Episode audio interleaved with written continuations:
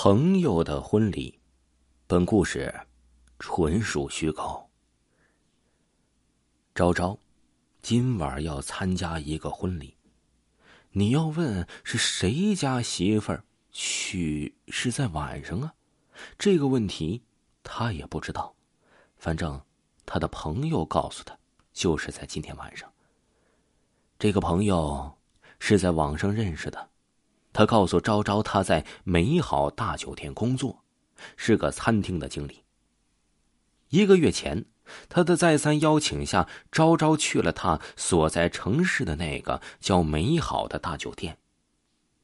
那酒店无比豪华，如果不是朋友在这里上班，他不认为自己这一辈子有机会进入这么高档的酒店用餐。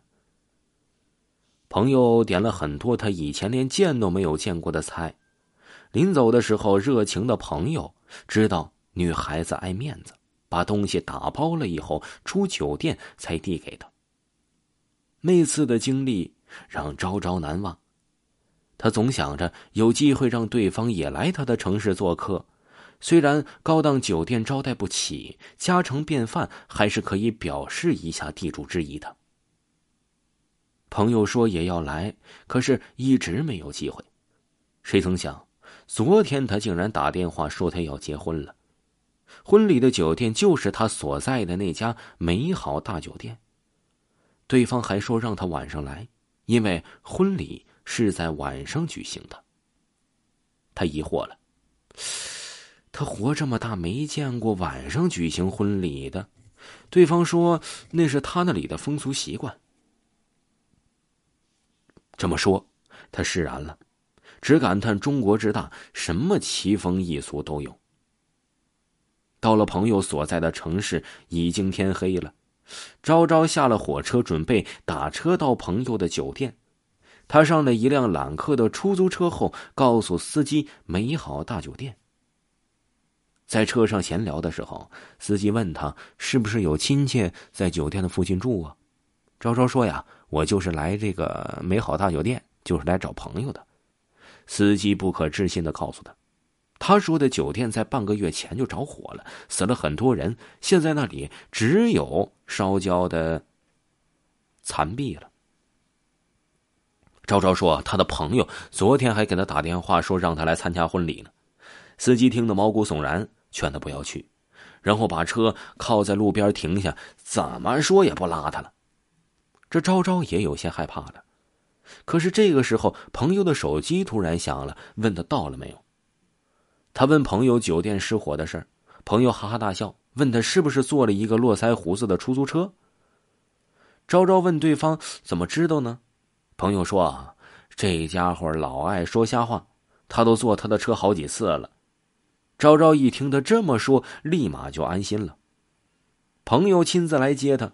他看了一眼对方，觉得和上次也没什么变化，只是身上有股很浓、很烧焦的味道。酒店依旧美丽，哪里有半点失火的痕迹啊？到了酒店以后，婚礼很快的就开始了。新娘很漂亮，昭昭呢也很为朋友开心。婚宴也很丰盛，他胃口大开的吃了不少，也不知道怎么了。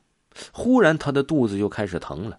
为了不扫兴，他没告诉新郎，就找了个车到了医院去做了检查。检查的结果是他吃了太多烧焦的食物所致。昭昭很奇怪，我也没吃什么烧焦的食物啊。医生问他晚餐是在哪里吃的，他说是在美好大酒店。医生哭笑不得的就看着他，说出了那个司机同样的话。昭昭不信。那可是他亲眼所见呢。那酒店完好无损的站在那儿。第二天他就觉得肚子好多了，决定到酒店找朋友解释一下昨天的不辞而别。可是到了之后，他简直是不敢相信自己的眼睛啊！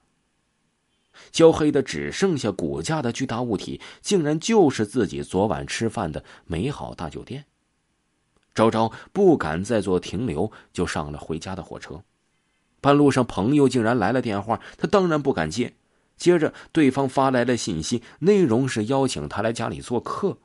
昭昭推开火车的窗户，赶紧把手机扔了出去。以后啊，这电话他再也不敢接了。听众朋友，本集播讲完毕，感谢您的收听。如果咱们各位听友嗯喜欢维华的故事的话呢，可以多关注一下维华所录的小说，嗯，一个叫《都市超级透视》，一个叫《本神好你惹不起》，都是非常好听的多人剧的小说。喜欢的朋友记得嗯一定要帮维华来个五星好评，故事非常非常好听，一定要听啊！咱们下期再见吧。